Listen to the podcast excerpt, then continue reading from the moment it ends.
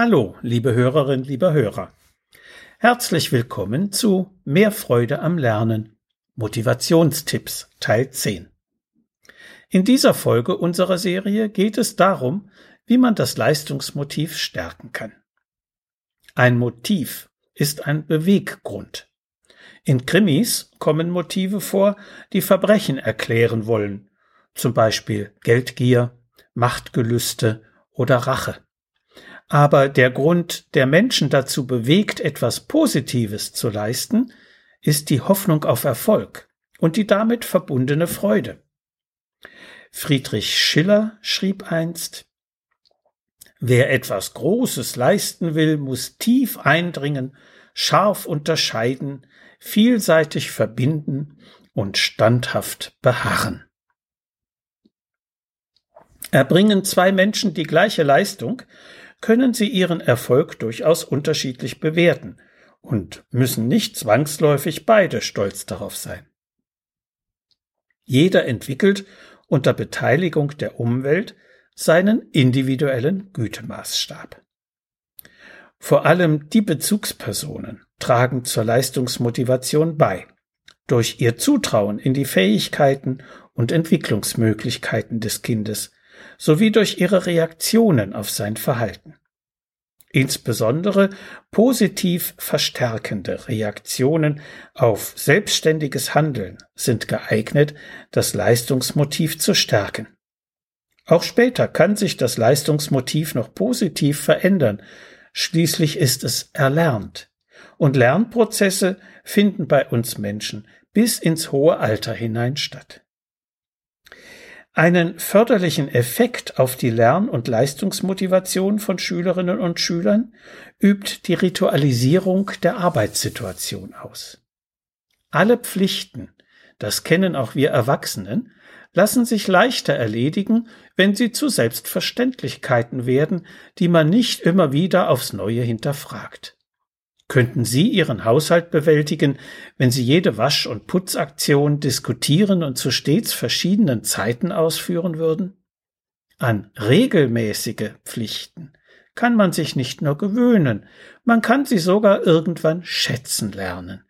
Das erfahren Kinder eher, wenn sie schon früh im Haushalt mithelfen. Auf dieser Basis ist es einfach, sich an die regelmäßigen Schulpflichten zu gewöhnen.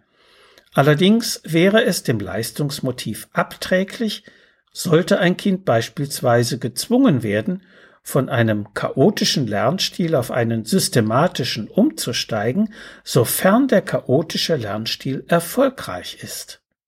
Insofern sind alle Anregungen dieses Kapitels als ein Supermarkt zu verstehen, in dem man sich nach Bedarf bedient. Probieren Sie aus und ziehen Sie erst nach drei Wochen Bilanz, ob sich Erfolg einstellt. Was sich in dieser Zeit bewährt hat, wird übernommen und ist ein Grund zum Feiern, weil erfolgreiche Neuerungen heißen, dass Hausaufgaben und Lernen nun leichter, schneller oder besser funktionieren. Reagiert Ihr Kind jedoch trotz fehlender schulischer Erfolge auf Ihre Vorschläge für Neuerungen mit einem konsequenten Ist mir egal, sollten Sie nicht vor nachdrücklicher Überzeugungsarbeit zurückscheuen. Gerade der Misserfolgsängstliche verhält sich gegenüber Neuerungen beim Lern- und Arbeitsverhalten häufig gleichgültig ablehnend. Er ist ja meistens davon überzeugt, dass sowieso alles nichts nützt. In der Pubertät kommt dann noch die Verleugnung jeglichen Problems hinzu, was als Selbstschutz durchaus verständlich ist. Reine Freiwilligkeit des Angebots greift dann zu kurz. Sollten Sie Ihr Kind mit Ihren Hilfestellungen für ein erfolgreicheres, selbstständiges Lernen nicht erreichen, weil es jeden Einfluss völlig abblockt, obwohl es Hilfe braucht, dann zögern Sie bitte nicht, eine schulpsychologische Beratungsstelle bzw. den schulpsychologischen Dienst anzusprechen. Alle Adressen finden Sie im Internet unter www.schulpsychologie.de. Manche Schulen haben sogar einen eigenen Beratungslehrer oder Schulpsychologen. Fragen Sie dort einfach nach.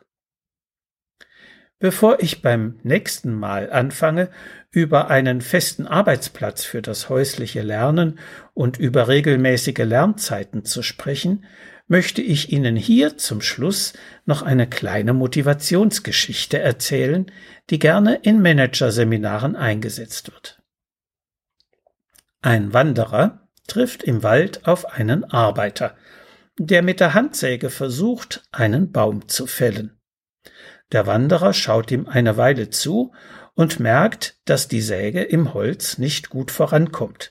Schließlich sagt er zum Arbeiter Guter Mann, wollen Sie nicht zwischendurch mal Ihre Säge schärfen, dann ginge es doch viel schneller. Ziemlich in Hektik schaut der Arbeiter auf und antwortet Ja, ja, Sie mögen schon recht haben, aber schauen Sie doch, und dabei deutet er auf die ganzen Bäume um ihn herum. So, so viele Bäume, die ich alle noch fällen muss, ich, ich habe keine Zeit dafür.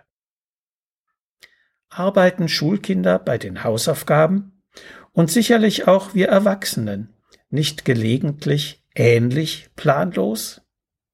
So viel für heute. Sie finden viele weitere hilfreiche Tipps und Informationen in meinem Buch Mehr Freude am Lernen. So motivieren Sie Ihr Kind. Medu Verlag Dreieich. Wenn Sie Fragen zu Schule und Lernen haben oder meine sonstigen Bücher und Materialien bestellen möchten, können Sie gerne über meine E-Mail-Adresse info at schulberatungsservice.de oder über die Webseite www.schulberatungsservice.de Kontakt mit mir aufnehmen. Bis die Tage. Und bleiben Sie gesund. Ihr Detlef Träbert.